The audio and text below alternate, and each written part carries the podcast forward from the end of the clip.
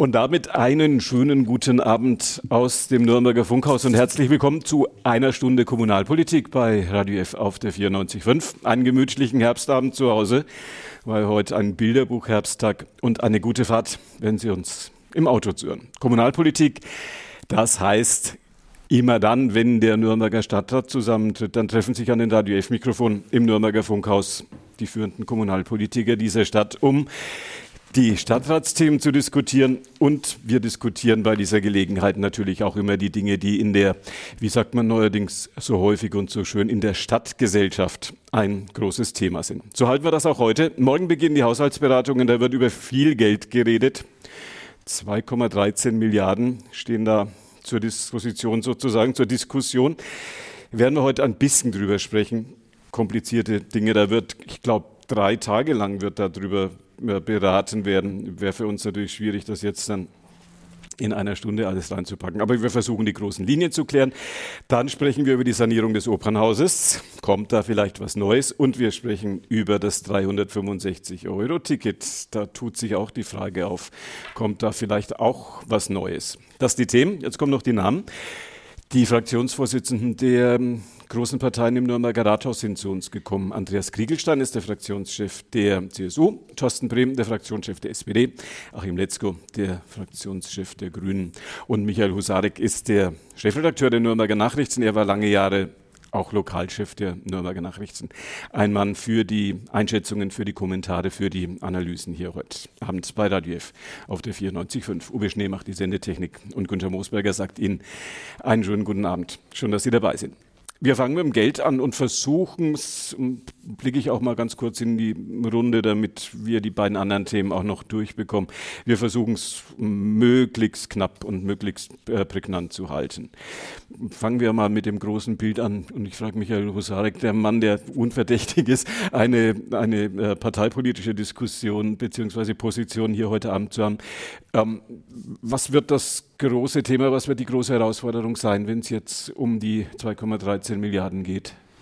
Ich glaube, es ist keine allzu große Herausforderung, weil es gar keinen Spielraum gibt. Es ist relativ klar definiert, äh, was notwendig ist. Und ähm, es ist ja immer die Königsdisziplin, die Etatberatung. Ich glaube, ähm, diesmal sind es allenfalls kleine Könige, äh, die diskutieren können. Ich wüsste nicht, wo man entscheidende Weichenstellungen verändern kann. Ich glaube auch, dass es durchaus einen Konsens äh, unter den Beteiligten gibt. Man hat ja einen kleinen Lichtschimmer, dass die Gewerbesteuereinnahmen doch etwas mehr sprudeln. Die machen es Kraut aber ehrlich gesagt aus meiner Sicht auch nicht fett. Die Stadt ist in einer hundsmiserablen finanziellen Verfassung, kann dafür ziemlich wenig und ich möchte gerade kein Kommunalpolitiker sein.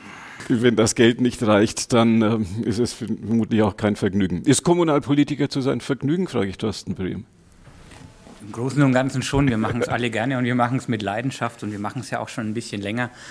Ja, aber es gibt auch so Tage, natürlich hat man da die Sorgenfalten auf der Stirn, weil man wirklich nicht so ganz weiß, wie man eigentlich die Herausforderungen den nächsten Jahren noch bewältigen soll. Ähm, wir sind in aktuell einer Zeit, in der die Gewerbesteuer trotz Pandemie eigentlich gut sprudelt.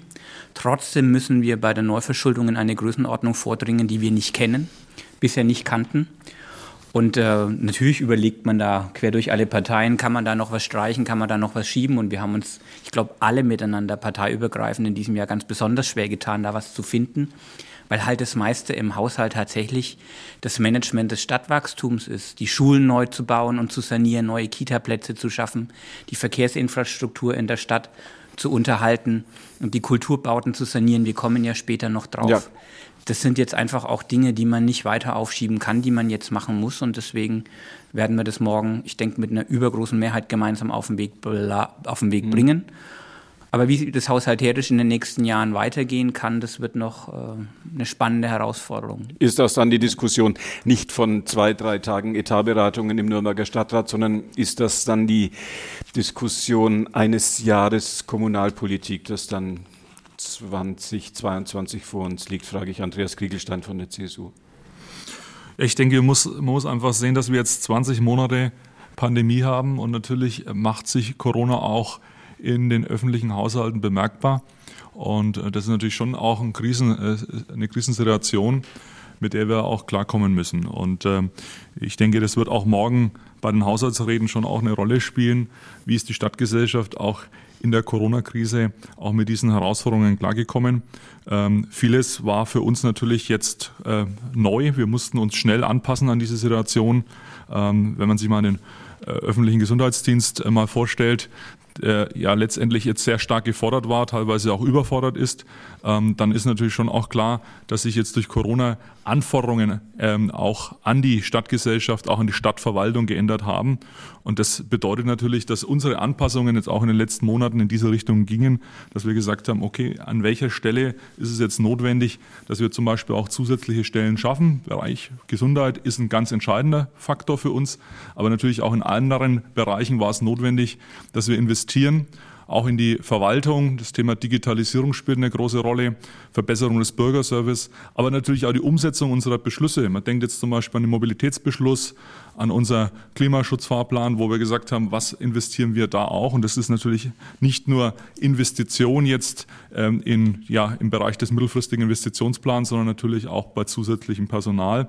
Und das sind Maßnahmen, die wir jetzt gemeinsam schon über Monate hinweg diskutiert haben und morgen sozusagen der Endpunkt dieser Diskussion, letztendlich auch nochmal äh, das große Commitment, das wir als Stadtratsgremium dann hoffentlich auch gemeinsam fassen, wo wir sagen, wir entscheiden Dinge für 2022, aber wir treffen natürlich auch die Weichenstellungen für die Jahre darüber hinaus bis 26, vielleicht wenn man das Szenario 2031 sieht mit den verschiedenen großen Bauprojekten, dann letztendlich für die nächsten zehn Jahre.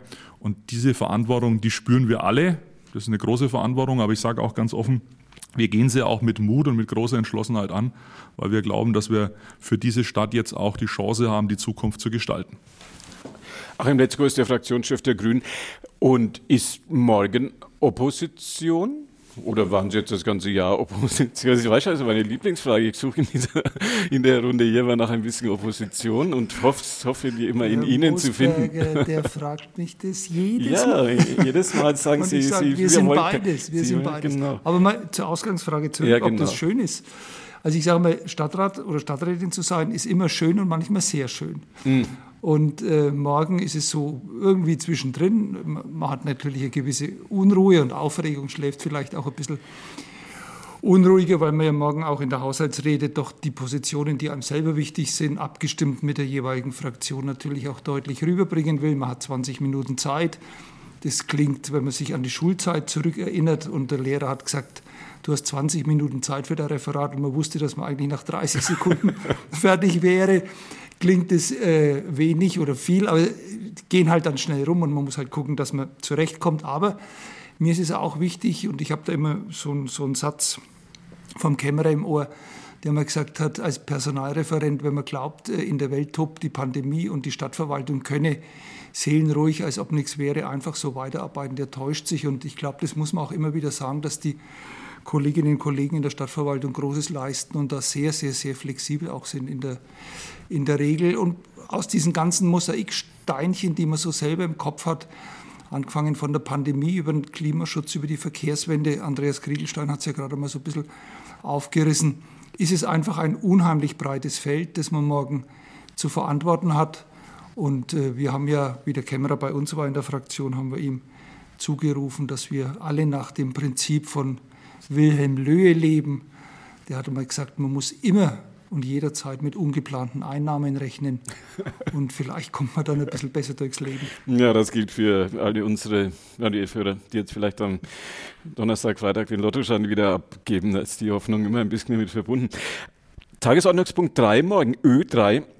Ähm, Nachtrag 12, 11, 2021, das heißt, das ist wohl jetzt auch so ein bisschen knapp noch reingekommen. Bei mir digital, wie, wie sich die ganzen Stadtratsunterlagen natürlich auch finden, ist da nichts aufgegangen. Da war nichts dabei, weil, äh, vielleicht kann mir jemand sagen, warum. Der Punkt heißt nämlich mittelfristiger Investitionsplan und Projekt Freeze. Freeze klingt ja irgendwie so wie ja, Ende, Ende Gelände. Da steht jetzt, ist das die, die frühere Giftliste, die jetzt englisch getauft worden ist, frage ich Thorsten Brehm? Nein, nein, der Projekt Freeze kommt eigentlich aus einer ganz anderen Ecke. Wir hatten in der Vergangenheit auch in Nürnberg das ein oder andere Bauprojekt in dem die Kosten aus dem Ruder gelaufen sind. Und man hat sich dann deswegen auf ein neues Verfahren innerhalb der Stadtverwaltung verständigt, das auch nochmal professionalisiert. Und das heißt, beim Project Freeze wird ein Fixbetrag festgestellt. Und das ist dann sozusagen aber auch wirklich die Oberkante, was dieses Projekt kosten darf. Und damit kommt es dann in den Stadthaushalt rein. Und damit ist aber für alle auch klar, das muss reichen. Und wenn, ja, sagen Sie mal ein Beispiel dafür, wo das, äh, wo, wo, oder, oder ich gucke mal also so es in hat in den letzten Jahren wunderbar funktioniert, aber ein Beispiel, wo das in den letzten Jahren eher suboptimal ja. gelaufen war, war die Stadtbibliothek damals. Und äh, wir haben das jetzt in Nürnberg sehr gut im Griff. Das hat der Stadtkämmerer wirklich mit seiner Mannschaft äh, super gelöst. Und wir haben jetzt in den letzten Jahren eigentlich keine Projekte gehabt, wo wir nach dem Project Freeze mhm. dann noch nennenswerte Kostensteigerungen hatten. Wenn, dann war das eher vorher in der Planungsphase, dass es nochmal Sonderwünsche gab, die man berücksichtigen musste. Ich frage mal Michael Husarek, den Chefredakteur der Nürnberger Nachrichten. Sie und Ihre Kollegen haben ja ein bisschen einen Einblick, was so auf, diesen, auf dieser berühmten Giftliste, die ja immer wieder mal bei dieser Gelegenheit zitiert wird, ähm, was da so draufsteht. Was ist denn da drauf geblieben? Was, womit rechnen Sie, dass das auf keinen Fall entstehen wird? Das ist eine gute Frage. Ich muss ganz offen sagen, ich würde jetzt Kaffeesatzleserei ja. betreiben, das mag ich nicht, aber ich finde dieses Projekt Fries sehr schön, weil wir natürlich beim Opernhaus als Medienvertreter dann gerne daran erinnern, dass man dort mit dem Kostensatz reingeht und den auch hinterher einhält. Ich halte es für eine ziemlich kesse Aussage, nicht von Thorsten Brehm, sondern äh, die Tatsache, dass man solche Projektkosten äh, und Baukosten von vornherein dann fixiert. Äh, ich sage mal so, das wäre schön, wenn es funktionieren würde. Ich glaube schlicht nicht daran. Mich lehrt die Praxis häufig was anderes, aber wir werden das ja erleben. Wenn das klappt, dann ist es umso schöner. Gibt immer noch so einen Running Gag, den bringe ich jetzt noch unter. Das ist die alte Frage in dieser Sendung nach dem Frankenschnellweg. Das hat seinerzeit installiert Walter Schatz, der langjährige stellvertretende Chefredakteur der Nürnberger Nachrichten und langjährige Lokalchef und Sonderbeauftragter des Herausgebers. Der hat äh, im Jahr 1995, als wir mit dieser Sendereihe im Radio F-Programm begonnen haben, gesagt, äh, er ist mal gespannt, wie lange wir noch über den Frankenschnellweg diskutieren. Ähm, ich frage mal, Andreas Kriegelstein von der, von der CSU wird jetzt ein immer noch äh, jetzt auch bei den Haushaltsberatungen über den Frankenschnellweg diskutiert werden und wird die, die Perspektive, aus der heraus über den Frankenschnellweg diskutiert werden wird, wird die von Jahr zu Jahr eine andere? Also aus meiner Sicht nein. Ich denke, wir haben auch bei der Kommunalwahl Rückenwind bekommen um eben den kreuzungsfreien Frankenschnellweg auszubauen. Deswegen stehen ja auch die Mittel bereit im mittelfristigen Investitionsplan, um das Projekt zu realisieren. Aber wie, viel stehen, alle, wie viel stehen da drin? Ja, insgesamt reden wir momentan von 687 Millionen Euro. Das ist also der Wert, der jetzt mal eingestellt ist. Äh, wir haben ja eine hohe äh, Sonderförderung aus München zu erwarten. Und deswegen sind wir auch guter Dinge, dass also finanziell das Projekt auch äh, stemmbar ist, für die Stadt Nürnberg stemmbar ist und dass wir natürlich auch in der Lage wären, das jetzt auch umzusetzen. Aber Sie wissen ja, ähm, leider ist der Rechtsstreit noch offen. Eine Entscheidung vor Gericht steht aus. Und solange wir diese Rechtsfragen nicht abschließend klären können, ist natürlich auch ein Baubeginn nicht möglich. Insofern muss ich leider allen Menschen auch in unserer Stadt sagen, dieses Projekt wird sich auch im Jahr 2022 noch nicht realisieren lassen. Äh, ich hoffe aber, dass wir in den nächsten Jahren die Klarheit erzielen, dass wir noch in dieser Stadtratsperiode auch einen Baubeginn haben. Viele Bürger, viele Anwohner vor allem leiden ja unter dem Stau. Also nicht nur die Autofahrer, sondern vor allem die Bewohner in den angrenzenden Stadtteilen. Lärm und Abgase gehören zur Tagesordnung und ähm, leider wollen wir eben hier auch, ähm, ja, wir wollen hier Entlastung für Entlastung sorgen und es ist notwendig, dass wir das Projekt jetzt auch in die Umsetzung bringen. Klimaschutzfahrplan haben Sie vorhin gesagt, ich frage mal Achim Letzko von den Grünen, wäre es dem Klimaschutzfahrplan, stünde es dem nicht gut zu Gesicht, wenn man zum einen bei der Stadt 680 äh, Millionen sparen würde und zum anderen ähm, ein, äh, ein großes Straßenbauprojekt bleiben ließe? Ich würde jetzt mal sagen, die gute Nachricht an die Nürnbergerinnen und Nürnberger ist, dass dieses Projekt nächstes Jahr und übernächstes Jahr sicher nicht kommt. Ich denke, da sind ja die politischen äh, Linien auch hinreichend geklärt. Aber ich will zwei Sätze dazu sagen, weil Andreas Grielstein gerade noch einmal Lärm und Abgase genannt hat. Es ist nicht so, dass wir beschließen, der kommt und zwei Jahre später ist der da. Die Bauzeit beträgt zehn Jahre. Jetzt gehen wir mal davon aus, der wird irgendwann einmal angefangen. Sind wir mal ganz optimistisch und sagen 23, dann ist der 32, 33 fertig. Wenn Sie sich anschauen, dass im Monat Oktober das meistverkaufte Auto in Europa, das meistverkaufte Auto in Europa ein amerikanisches Elektroauto der Mittelklasse war. Und wenn man sich die Steigerungszahlen der Zulassungszahlen anschaut bei den emissionsarmen oder emissionsfreien Autos, dann darf man schon so optimistisch sein, dass mit Fertigstellung des Frankenschnellwegs die jetzigen Abgas- und Lärmbelastungen der Vergangenheit angehören. Also das Argument überzeugt uns nicht. Und zum anderen ist es natürlich wirklich eine grundsätzliche Frage. Diejenigen, die für den Frankenschnellweg sind, sagen, der passt wunderbar in den Klimaschutzfahrplan. Wir sagen, das kann man eigentlich so überhaupt nicht sagen. Äh, ich denke, die Aufgabe der beiden Kooperationspartner wäre eigentlich, sich mal zurückzuziehen und zu überlegen, gibt es nicht doch alternative Überlegungen, Modelle, Gedanken, wie man von dem Pferd runterkommt und wie man das Geld vielleicht anderweitig einsetzt. Fragen wir noch die Position der SPD und mit Michael Husarek von den Nürnberger Nachrichten, den politischen Beobachter. SPD-Position dazu 600. Wie viel? Wie, wie, war die Summe? Was da im Augenblick? Ist das auch Freeze? Ist da so Freeze-Deckel? naja, das Problem ist natürlich, dass mit jedem Jahr, in dem man das Projekt nicht realisieren kann, die Baukosten schlicht hinweg auch steigen und das schon automatisch an der Stelle teurer wird. Wir haben halt schlicht hinweg das banale Problem, dass wenn der kreuzungsfreie Umbau nicht kommt, wir das, die Straße im Bestand sanieren müssen. Und wir davon ausgehen, dass wir dann da in einer Größenordnung an Sanierungskosten rauskommen, die eigentlich identisch dem Anteil ist, den die Stadt Nürnberg bei einem großen Umbau finanzieren müsste. Weil klar ist, wenn man es im Bestand saniert, kriegst du keine Zuschüsse, du kriegst auch nichts für den Lärmschutz. Und deswegen äh, war die SPD immer auch ein Anhänger, eine Anhängerin der großen Lösung. Michael Husarek. Ich würde zu großer Gelassenheit raten beim Thema Frankenschnellweg. Ich bin mir ziemlich sicher, dass es niemals dazu kommen wird. Wir haben jetzt eine Gerichtsentscheidung, die aussteht. Wir haben danach verschiedene andere Verzögerungsoptionen. Es kann ein Bürgerbegehren geben. Ähm, das ist ein Dinosaurierprojekt aus meiner Perspektive, das niemals realisiert werden wird. Also ich glaube, so langsam darf man sich davon verabschieden. Die Frage beim Stichwort, ob etwas niemals realisiert werden wird, bringt mich zu unserem nächsten Thema für heute. Die Frage ist, wird das 365 Euro Ticket realisiert werden?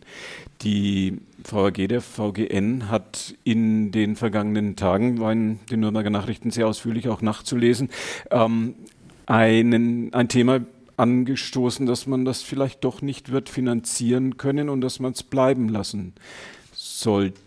Leute. Ich frage mal, guck mal in die Runde und äh, frage erstmal Achim Letzko, ähm, der sicherlich ein bekennender Anhänger des 365-Euro-Tickets ist, ähm, als äh, Fraktionschef der Grünen. Ähm, wird, das, wird dieses VGN-Gutachten dazu führen, dass man das 365-Euro-Ticket erledigen wird 2022? Nein, kann ich mir nicht vorstellen. Wir haben, ich glaube, fast einen einstimmigen Stadtratsbeschluss der hat ja, der hat ja schon fast historische Dimensionen, weil wir das Bürgerbegehren übernommen haben, um einen Bürgerentscheid, sage ich einmal so, im besten demokratischen Sinne überflüssig zu machen. Es geht jetzt nicht ob, sondern wie man es macht. Und da steckt natürlich der Teufel hin und wieder im Detail, weil man jetzt auch mal genau berechnen muss, was kostet was muss man vielleicht auch an Abstandszahlungen in den VGN hineinbezahlen oder andere Gebietskörperschaften. Das ist alles noch offen. Aber auch äh, der Kollege Kriegelstein hat sie in der vierteiligen Serie jetzt in der NN und in der NZ noch einmal aufgegriffen, das Thema in der Diskussion mit den Klimacamp-Vertretern, dass das 365-Euro-Ticket äh, kommt.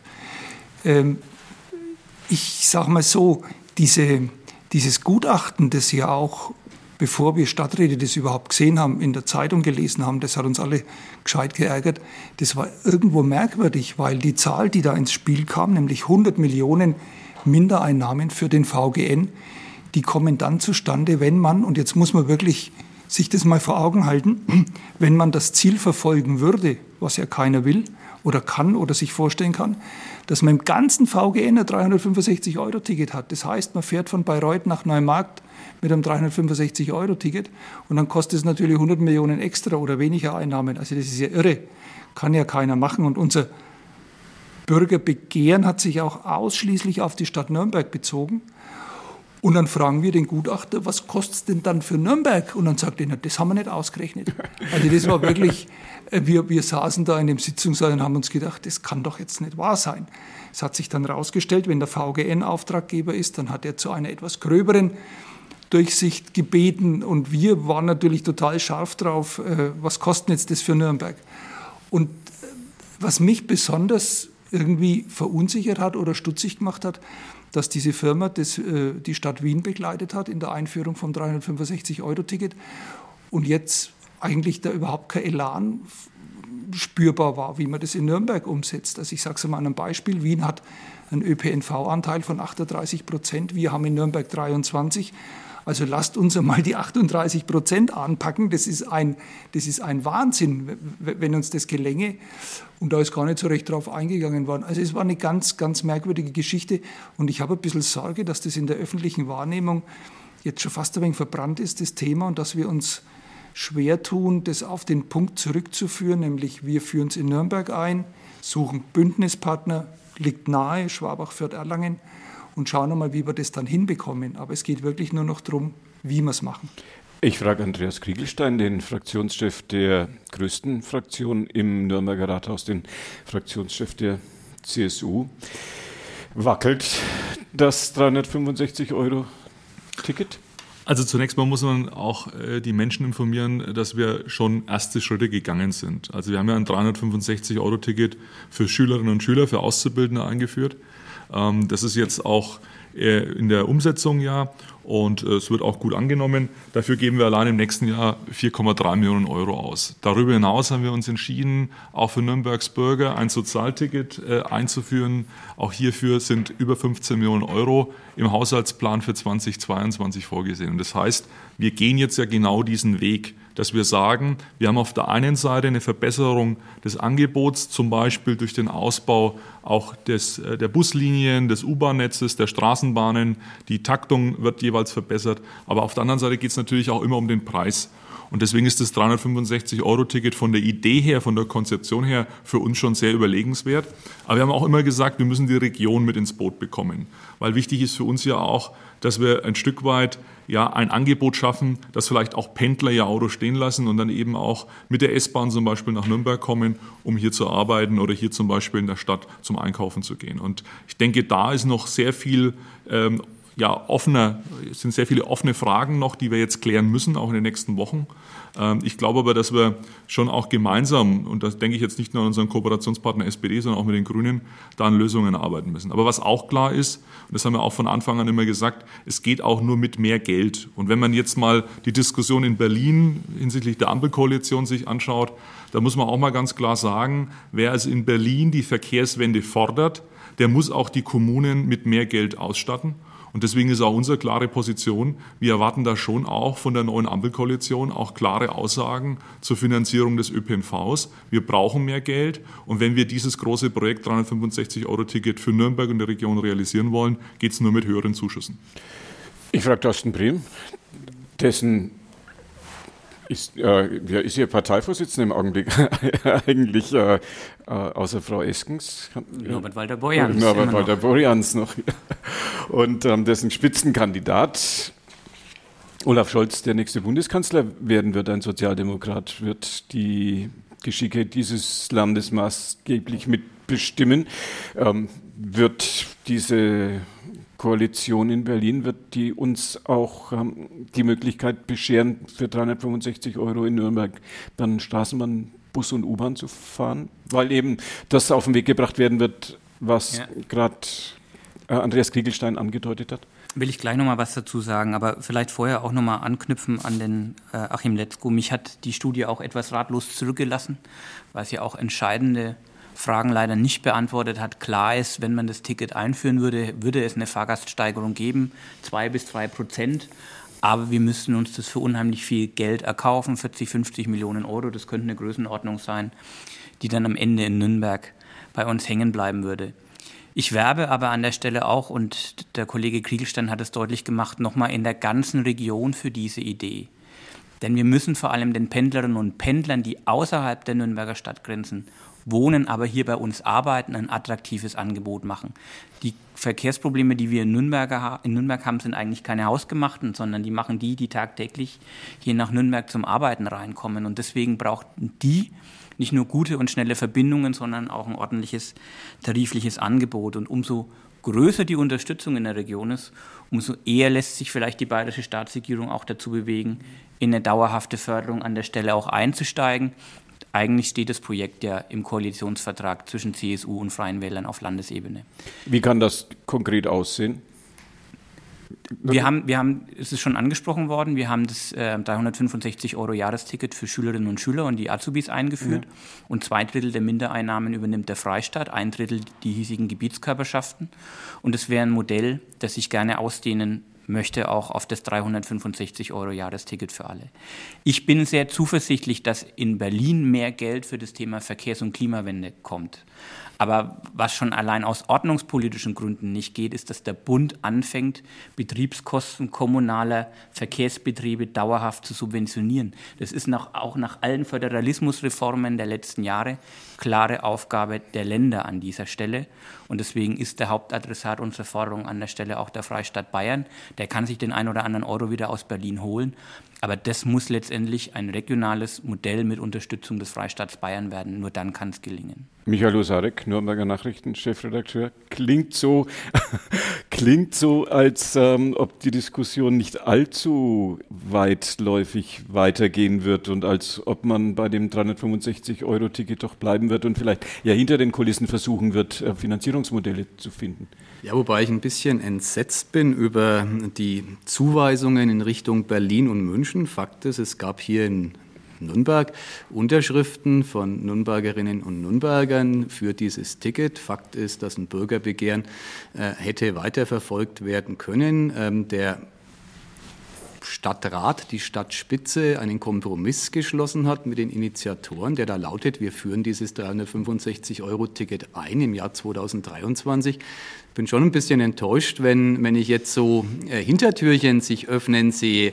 Äh, witzigerweise haben die Linken heute offenbar exakt dieselben Ängste. Heute gab es eine Pressekonferenz, wo ähm, tatsächlich erneut zu Unterschriften aufgerufen äh, wurde. Also es wird erneut ein Bürgerbegehren geben und dann natürlich, wenn 12.000 Unterschriften oder mehr gesammelt sind, ähm, ist das Steuerungsinstrument in der Hand derjenigen, die das Ticket dann tatsächlich einführen wollen. Dann kann der Nürnberger Stadtrat auch auch ganz ehrlich nicht mehr Nein sagen. Und ich, ich verstehe nicht, wieso man jetzt das Ganze wieder hinterfragt. Also es 2023 war mein Stand, kommt in Nürnberg das 365-Euro-Ticket. Punkt. Fehlt im äh, Rathaus, fehlt bei den ähm, Fraktionen im Nürnberger Rathaus, fehlt der Mut, der VGN und dem VAG zu sagen, äh, Gutachten alles schön und gut, aber es gibt eine politische Entscheidung und die Bürger dieser Stadt wollen das und wenn sich das nicht anders finanzieren lässt, dann müssen wir halt versuchen, im, im städtischen Haushalt das Geld an anderer Stelle einzusparen. So war ja immer, wenn ich das noch sagen ja. darf, fixiert. Die Idee des Nürnberger Oberbürgermeisters Markus König, andere Gebietskörperschaften ins Boot zu holen, die ist charmant. Nur wer jemals mit einem der betroffenen Landräte gesprochen hat, die äh, lachen sich krank oder weinen. Da kann man jetzt unterscheiden, wen man gerade so hat. Natürlich machen die nicht mit. Für die wäre es ja richtig, richtig teuer. Also das ist sehr naiv zu glauben, dass man die ins Boot holt. Das ist ein Thema der Stadt Nürnberg. Nichts anderes war ja auch dieses Bürgerbegehren. Thorsten Brehm frage ich, den Fraktionschef der SPD. Bleibt alles dabei. Das äh, bisschen Schall, bisschen Rauch und dann vielleicht sollte man sich doch an das halten, was der Oberbürgermeister und was der Stadtrat auf naja, Weg es ist rechtlich leider ein bisschen komplizierter, weil wir in Nürnberg wir Nürnberger über die VAG Teil eines Tarifverbunds sind. Und jegliche Tarifen, äh, tarifliche Maßnahme, die wir in Nürnberg machen, jede Änderung im Ticketsortiment ist zustimmungspflichtig im VGN. Und zwar nach dem Einstimmigkeitsprinzip.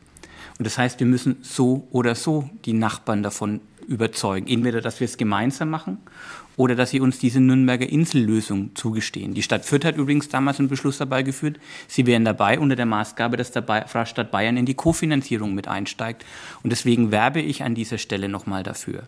Die Insellösung für Nürnberg, die kann man schon machen. Sie hat aber auch strukturelle Nachteile.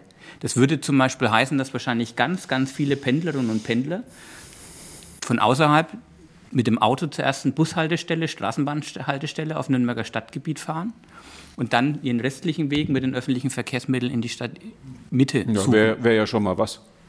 Ja, das kann aber sein, dass die vorher die komplette Strecke mit den öffentlichen Verkehrsmitteln gefahren sind, weil schlicht und so. die Sprungkosten von einer mhm. in die mhm. andere Tarifzone dann an der Stelle wieder ziemlich enorm sind. Also das sind alles so Fragestellungen. Ich weiß, das ist jetzt sehr komplex, auch in einer öffentlichen Debatte das alles darzustellen, aber wir müssen uns im Hintergrund sehr ernsthaft mit diesen Fragestellungen auch auseinandersetzen. Wir müssen da das Gespräch mit dem Umland suchen, denn das Dümmste für Nürnberg wäre, wenn am Schluss irgendwann der Grundsatzfrage kommt, wollt ihr überhaupt noch Teil dieses Verbundsystems sein oder eben nicht? Und deswegen müssen wir jetzt an der Stelle den Dialog suchen mit den Nachbarstädten, mit den Nachbarlandkreisen und auch mit dem Freistaat. Und es wird wohl noch ein paar Wochen dauern. Ein erneutes Bürgerbegehren mit einem deutlichen Resultat für, das, ähm, für einen günstigen öffentlichen Nahverkehr.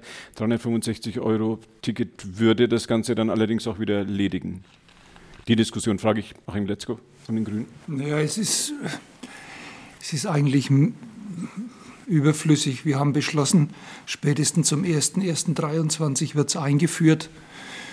Das ist unter Umständen ein teurer Spaß, mag sein, ja, aber es wird so kommen müssen. Ich sehe überhaupt keine politische Mehrheit aus der ganzen Sache auszusteigen. Dann haben wir ein halbes Jahr später wieder 30.000, glaube ich, ungefähr waren es, Unterschriften. Also das ist ja voll, vollkommener Quatsch. Das ist ja, also es geht jetzt darum, und da nehme ich persönlich, äh, was heißt persönlich, da nehme ich schon den Oberbürgermeister mit in die Pflicht. Das ist jetzt die Sternstunde dessen, der die Stadt auch nach außen repräsentiert und der muss jetzt das tun, was uns Uli Mali immer erzählt hat. Das ist nicht vergnügungssteuerpflichtig, wenn man solche Gespräche dann im VGN führen muss. Wir hatten das ja schon mal, da will ich drauf schon nochmal äh, äh, zurückkommen. Ich glaube, wir haben ja mal einen Stadttarif eingeführt mit massiven Erhöhungen.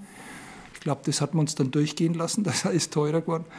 Jetzt wird es billiger und äh, das kann schon sein, dass die, das Umland nicht begeistert ist, aber da muss er jetzt ran und muss die Gespräche führen. Das können wir als grüne Fraktion nicht. In Zeiten, in denen das Wort Klimaschutzfahrplan und Energiewende und öffentlicher Nahverkehr und Stärkung der Elektromobilität und Stärkung des Umweltschutzes ja eine wesentlich höhere, auch eine wesentlich höhere politische Bedeutung gewonnen hat, wie das vielleicht noch vor 20, 25 Jahren der Fall war, führt vielleicht doch kein Weg dran vorbei, frage ich Andreas Kriegelstein von der CSU.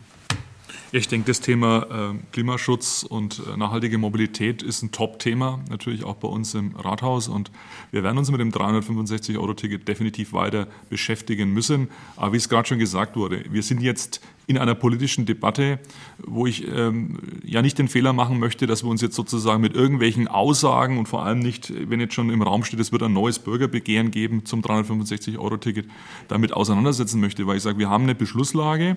Fakt ist natürlich aber auch, wir müssen diese Beschlüsse, die wir gefasst haben, natürlich jetzt auch sukzessive auch in die Umsetzung bringen. Ich habe es erwähnt, äh, für Auszubildende, für Schüler gilt das bereits, das Sozialticket ist in der Umsetzung und jetzt geht es natürlich um die weitere Klarheit, die wir noch erzielen müssen. Und ich bleibe bleibe aber bei meinem klaren, festen Standpunkt, wir brauchen die Region. Alles andere sehe ich nicht als wirklich äh, vernünftig an. Das ist keine nachhaltige Verkehrspolitik, wenn wir das nur als Insellösung in der Stadt Nürnberg betreiben würden. Wir müssen die Region mitdenken. Wir müssen letztendlich die Chancen auch der Metropolregion hier nutzen. Und deswegen glaube ich, wird die Debatte auch die nächsten Wochen weiterzuführen sein. Und äh, das ist also auch äh, ganz klar der Auftrag, den wir auch als CSU-Fraktion haben, mit unserem Oberbürgermeister gemeinsam jetzt die Gespräche zu führen. Das sehe ich auch in unserer Verantwortung. Aber wir wollen natürlich auch die Kooperationspartner, vor allem natürlich die SPD, auch mit in die Verantwortung nehmen, weil egal ob jetzt in Berlin oder in München, es geht ja nur gemeinsam. Und deswegen müssen wir auch da die Gespräche auf der Basis führen. Und es geht natürlich um eine Finanzierung Herr Husarek, da möchte ich schon nochmal klar betonen, eine Finanzierung, die wir auch für den gesamten ÖPNV benötigen, eine Finanzierungszusage, eine Finanzierungs, ich sage mal, Klarheit, die brauchen wir. Ohne Zuschüsse wird es diese Verkehrswende so nicht geben und deswegen muss unser Appell auch an unsere Kolleginnen und Kollegen Bundestags- und Landtagsabgeordnete gehen. Wir brauchen da mehr Geld, sonst können wir dieses Projekt 365-Euro-Ticket leider nicht realisieren. Michael Husarek. Ich bin erstaunt, weil wenn ich den Beschluss nicht ganz falsch im Kopf habe, ähm, lautet der, dass in Nürnberg ein 365-Euro-Ticket zum 1. Januar 2023 eingeführt wird. Markus König ist wohl gefordert. Ich denke, vielleicht, vielleicht ist das, äh, wäre das jetzt der Augenblick, wo sich der Oberbürgermeister äh, hinstellt und sagt, jetzt, ich habe gesagt, war vielleicht ein bisschen Wahlkampf dabei, aber ich habe gesagt, 365 Euro Ticket kommt und jetzt kommt es auch und damit äh, erstmal Ende Gelände. Aber gut, spannende, spannende Diskussion, auch unser ähm, drittes Thema für heute. Äh, da, auch da ist die, ist die da geht es vielleicht umgekehrt. Da ist die äh, Frage, ähm, ist etwas, was viele für beschlossen halten, eigentlich tatsächlich beschlossen? Wird das Opernhaus saniert? Ja. Wird die Ausweichspielstätte, wird die Interimsspielstätte in der, am Reichsparteitagsgelände in der Kongresshalle gebaut werden? Ist das so? Frage ich Michael Husarek. Sehr gute Frage. Eine leichte. Antwort ist nicht möglich. Ähm, Danke. Kleinere Kurs in die Vergangenheit. 20 äh, Jahre hat die Vorgängerstadtregierung, die Vorgängerstadtregierungen es versäumt, das Opernhausthema anzugehen. Es wurde auf die lange Bank geschoben.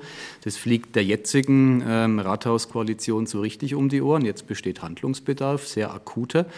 Wie es so ist, wenn es knapp wird, ähm, fühlt man sich dann ein bisschen so ins Eck gedrängt. Und äh, ich finde es schwierig, dass man diese Entscheidung jetzt äh, so übers Knie brechen will. Man hat eine Opernhauskommission, die nun wahrlich nicht die Stadtgesellschaft abgebildet hat, ins Leben gerufen.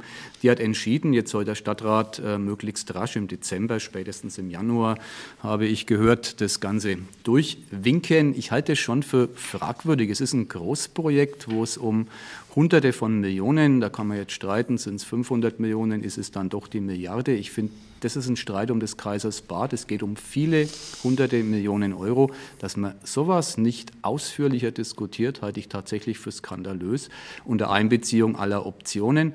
Ich persönlich würde, äh, das war auch die Frage, den Interimstandort Kongresshalle favorisieren. Da gibt es ja eher in der Fraktion von Thorsten Brehm Verwerfungen, die werden sich wahrscheinlich lösen lassen. CSU und Grüne sind da wohl relativ stabil.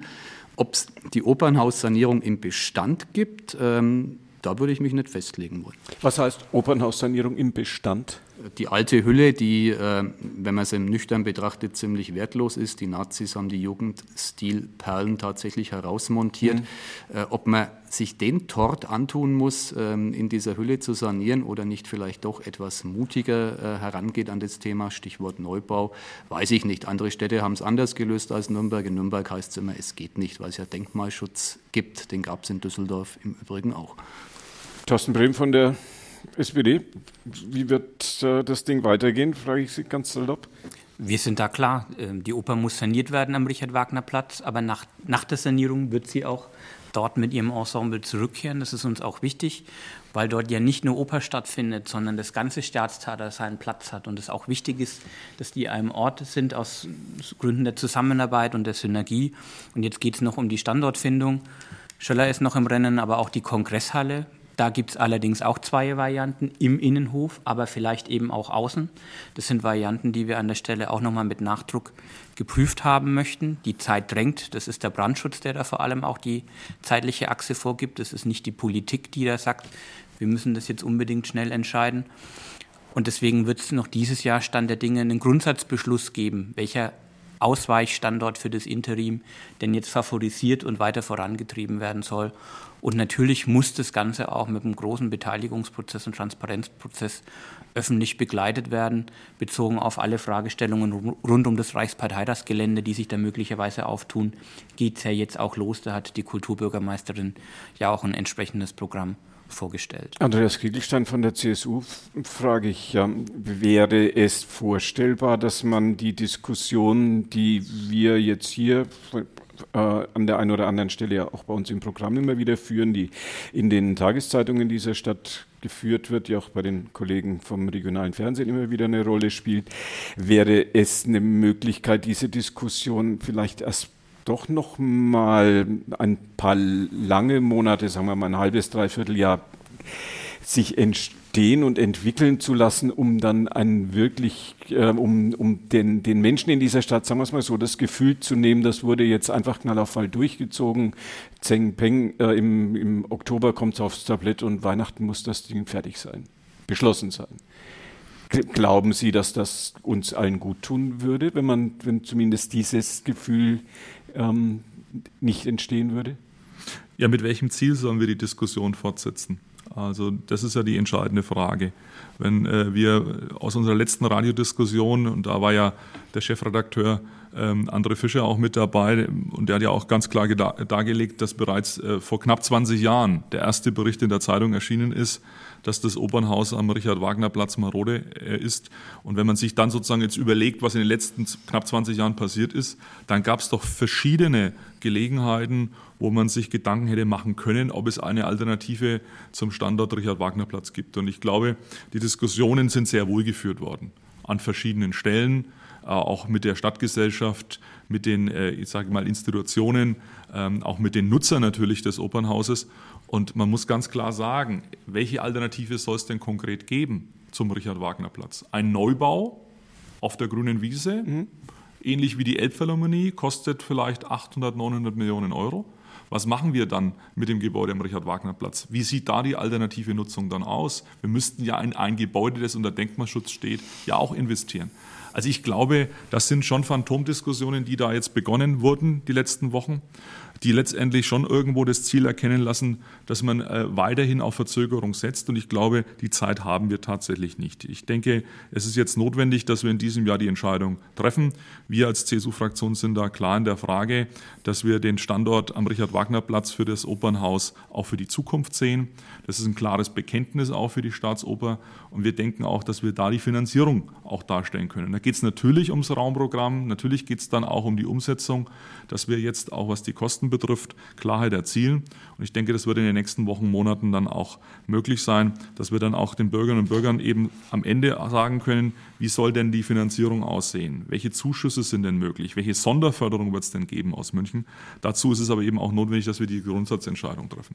Und das Zweite, das würde ich nochmal ganz klar auch betonen, ich habe es in der letzten Radiodiskussion ja schon erwähnt, wir brauchen auch ein Interim. Und eine Interimsspielstätte wäre aus unserer Sicht ganz klar in der Kongresshalle oder an der Kongresshalle möglich. Das ist unsere Zielsetzung. Und ich sehe schon auch, dass die Bereitschaft auch von der SPD, von den Kolleginnen und Kollegen der SPD auch da ist, dass wir diese Entscheidung noch in diesem Jahr treffen können. Weil auch dazu ist es notwendig, dass wir dann die nächsten Planungsschritte gehen. Und dann können wir letztendlich auch ein Gesamtpaket schnüren, um dann die Bürger darüber zu informieren, was am Ende des Tages jetzt passieren wird. Achim Letzko, den Fraktionschef der Grünen, frage, wie ist denn die Stimmungslage in Ihrer Fraktion im Augenblick zu diesem Thema? Also die Stimmung ist bei uns grundsätzlich immer gut. Ja, immer ich gut. weiß immer. An dem Punkt gibt es natürlich genauso viele Meinungen jetzt erstmal, wie es wahrscheinlich überall gibt, wenn man so ein komplexes Thema miteinander bespricht. Aber ich, ich bin da auch nicht, äh, ich kann da nicht ganz objektiv sein, weil für mich persönlich ist diese Debatte schon so alt und so lang und so ewig und so furchtbar dass ich jetzt persönlich eigentlich froh bin, dass wir jetzt mal auf einen Punkt kommen, wo man mal was, was entscheidet, damit wir überhaupt einmal weiterkommen. Ich will bloß daran erinnern, vielleicht ist das auch bloß meine Erinnerung, aber ich glaube es nicht. Wir waren ja über, über Monate, wenn nicht sogar Jahre, immer der Meinung, also die Oper, die sanieren wir und solange sie saniert wird, gehen wir so Richtung Meistersingerhalle. Aber das war dann auch nicht so ganz einfach. Dann haben wir uns ja diesen Ersatzbau in, in Luitpoldhain stellen wollen. Das ist dann auch nichts geworden und da wird es dann auf einmal unübersichtlich und schwierig. Ähm, dann geht es natürlich nur, dass man halt irgendwo anders so Interim hinbaut. Ich, ich weiß natürlich auch, dass nichts langlebiger ist als Projekte, die eine befristete Zeit eigentlich nur haben. Also so ein Interim, der muss dann auch schon nach irgendwas ausschauen. Ja, und persönlich denke ich da draußen, da könnte man das gut machen.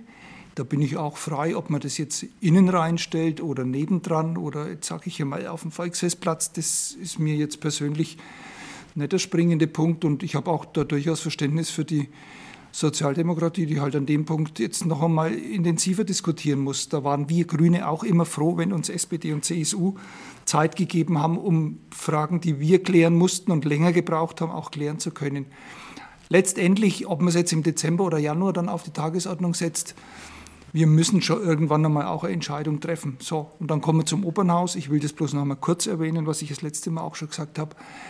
Mir geht es da so wie dem Michael Husarek. Also ich könnte mir da schon was ganz Tolles vorstellen, ja, was ja. ganz Modernes, was richtig, richtig, richtig, richtig, richtig Gutes. Und wenn dann immer, jetzt sage ich mal, als einziges Argument kommt, das Ding steht aber unter Denkmalschutz. Ja, das ist richtig, das ist richtig, aber vielleicht kann man da auch nochmal drüber nachdenken, ob das wirklich so sinnhaft ist, diese Hütte umzubauen. Ich bleibe dabei, wer einmal in seinem Leben einen Altbau renovieren wollte oder sanieren wollte, weiß, was man da für Überraschungen erlebt. Und jetzt bei dem Opernhaus reicht wahrscheinlich meine Fantasie gar nicht aus, um sich das genau vorzustellen, was da alles kommt. Insofern wird es da wahrscheinlich nie ein Projekt Freeze geben können, weil das alles Abwägungen sind. So viel wird es ungefähr kosten. Und ich habe halt dann immer noch den Eindruck, dann ist das Ding sauteuer saniert, aber es entspricht halt dann doch nicht unbedingt den, ja, ich sage es immer, Ansprüchen eines modernen Opernhauses. Also von daher plädiere ich sehr dafür, wir führen jetzt im Dezember oder Januar die Grundsatzentscheidung, es gibt ein Interim und dann machen wir vielleicht auch noch einmal das Fass auf und überlegen uns, was wir mit dem Opernhaus machen.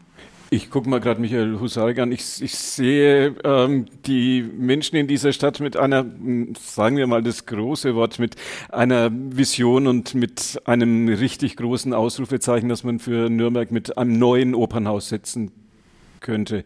Ja, ich sage jetzt sogar bewusst mal wir. wir. Wir haben keine Chance mehr. Ist gegessen. Das ist gegessen, ja. ja. Also ich will es trotzdem immer wieder mal ja, sagen, aber ich glaube nicht an den Wagemut dieser Stadtgesellschaft und der Mehrheit im Stadtrat. Vielleicht zum Interim noch eine Anmerkung. Es ist natürlich in gewisser Weise humoresk, das Schöller-Areal ins Gespräch zu bringen. Wir wissen alle, wem es gehört. Es gehört Gerd Schmelzer, der ist der Ehemann der Kulturbürgermeisterin. Das kann man ja nur als politische Boshaftigkeit interpretieren. Ist natürlich äh, ein Standort, der sich verbietet, logischerweise. Gleiches gilt im Übrigen für den Volksfestplatz. Äh, wir alle kennen Lorenz Kalb, den Chef der Schausteller. Äh, no go, no way. Also insofern würde ich ein bisschen Seriosität in der Debatte anmahnen. Vielleicht hin, hin auf, dem, auf dem Parkplatz von der Messe. okay, naja, da ist auch no, no, no, go, no way. Die Verwandtschaftsverhältnisse einzelner Akteure der Stadtspitze kann ja kein hartes Kriterium sein, um bestimmte Standorte auszuschließen. Also da würde ich jetzt an der Stelle nicht mitgehen, aber ich würde an der Stelle auch mal sagen, frei nach Helmut Schmidt, wer Visionen hat, der soll zum Kämmerer gehen. Und äh, ich glaube, da wird dann auch die ein oder andere Idee vielleicht auch beerdigt, denn wenn das Opernhaus dauerhaft an anderer Stelle entstehen würde, dann bräuchte man trotzdem eine sündhaft teure Renovierung und Nachfolgenutzung am Richard-Wagner-Platz. Und die sehen wir weit und breit nicht. Das ist, glaube ich, das Missverständnis, was äh, Achim Letzke und ich offenbar vergebens versucht haben äh, anzusprechen. Es geht weniger um den Standort Richard-Wagner-Platz, den halte ich auch für den mit Abstand besten. Es geht um die Frage, ob man dort im Bestand sanieren muss. Da bin ich kein Fachmann. Ich rege die Diskussion an. Oder ob es dort die Option gibt, mit einem Neubau billiger und vielleicht sogar besser zu bauen. Das ist die Frage, die ich als diskussionswürdig erachte. Ja, wir haben noch um, ähm, zwei Minütchen aber noch. Ich gucke gerade in die Runde. Weg damit, was Neues hin, was schön und äh, beeindruckend sein wird. Ja. Thorsten Brehm, SPD. Ich glaube, die Debatte führt nicht weiter. Ich halte das auch für ganz, ganz schwierig, wenn die öffentliche Hand anfängt, Objekte abzureißen, die unter Denkmalschutz stehen. Wie sollen wir da zukünftig mit allen Investoren in dieser Stadt umgehen? Die werden bei jedem Neubauprojekt dann auch kommen und sagen, wir haben keine Lust, im Bestand zu sanieren, weil uns das zu teuer ist. Machen wir die Hütte weg und bauen irgendwie einen 0815 Investorenbau hin. Ich glaube, wir haben hier eine Verpflichtung, solche Objekte zu erhalten. Das ist auch, ich finde, durchaus für Nürnberg ein an Stadtbild prägendes Haus. Und ich glaube, deswegen soll es auch erhalten werden in seiner Hülle. Andreas, kann ich mich nur anschließen, äh, was der Kollege Brehm sagt. Äh, man äh, möge sich ja gar nicht vorstellen, wenn jetzt die Energie auf uns zugekommen wäre, wir reißen das Hochhaus am Plärrer weg, was das für eine Diskussion in der Stadt entfacht hätte. Und ich denke, das sind schon Ikonen in unserem ja, Stadtbild und da gehört eben auch äh, das Opernhaus dazu. Und deswegen glaube ich auch, dass es sinnvoll ist, eben diese Investition zu tätigen. Da sind wir halt anderer Meinung. Das ist ja auch gut. Aber wir haben uns da klar auch positioniert. Und ich möchte noch eins zur Frau Bürgermeisterin sagen. Julia Lehner hat sich ja ganz klar auch ausgesprochen, eben als Interimsstätte für den Standort für die Kongresshalle, für den Torso, für den Innenhof oder eben auch im Außenbereich. Aber da sehe ich dann, wenn dann eine Seebühne eher als geeignet, nicht den Volksfestplatz. Das heißt, wenn wir die Situation nutzen wollen, dass wir außerhalb der Kongresshalle bauen, dann vielleicht mit Blick auf den See und dann würden sich weitere Synergien ergeben, weitere Veranstaltungsformen, vielleicht auch für eine spätere Nachnutzung. Also insofern, da sind wir offen. Aber ich sehe da Chancen, wenn wir den Standort Kongresshalle jetzt weiter realisieren. Achim Betzko, passt. Nee. nee. also, also ich würde mir wirklich wünschen, wir machen, wir machen jetzt, ein, äh, wir, wir kommen da mal zum Ende und machen einen Beschluss, dass dann in der Ring gebaut wird, wunderbar, egal. Aber dann geben wir uns doch bitte noch einmal ein bisschen Zeit, um unsere kühnen Ideen, die der Herr Husarek vielleicht auch in, sein, in seiner Zeitung mal verwirklicht, vielleicht mal auch mit, mit Gedankenskizzen zu, zu untermauern, weil wenn ich mich jetzt vor das Opernhaus hinstelle, das kenne ich, das sehe ich ja, dann denke ich mir, hm, wenn man jetzt das wegreißt, was baut man denn da Neues hin? Da passt ja ein, also da gehört jetzt eigentlich ein Architektenwettbewerb, eine Ausschreibung, dass man mal sieht, was es da für Möglichkeiten gibt. Aber ich will ja die Argumente vom Thorsten Brehm gar nicht zur Seite wischen. Die sind natürlich auch, die sind natürlich auch nicht, nicht schlecht und deswegen braucht man eine offene Diskussion. Und ich finde, also die Diskussion, Opernhaus sanieren oder Opernhaus, jetzt sage ich mal umgangssprachlich abreißen und neu bauen, da könnte ich mir wirklich eine lebhafte Debatte in der Bürgerschaft vorstellen. Die wir, so wie es aussieht, nicht mehr bekommen werden. Das soll mal für heute das Fazit unserer Diskussionsrunde mit den Fraktionsvorsitzenden der großen Parteien im Nürnberger Rathaus, mit Andreas Kriegelstein von der CSU, mit Thorsten Brehm von der SPD und mit Achim Letzko von den Grünen und mit Michael Husarek von den Nürnberger Nachrichten für heute gewesen sein. Im Rathaus wird über viel Geld entschieden und diskutiert von morgen an. Und wir sehen uns an dieser Stelle und hören uns an dieser Stelle im Radio F-Programm wieder vor der nächsten Stadtratssitzung. Günter Moosberger war Ihr Gastgeber. Ihnen noch einen gemütlichen Herbstabend bei Radio F auf der 94.5. Und damit geht es bei uns so nach und nach den 21 Uhr Nachrichten entgegen. Tschüss zusammen.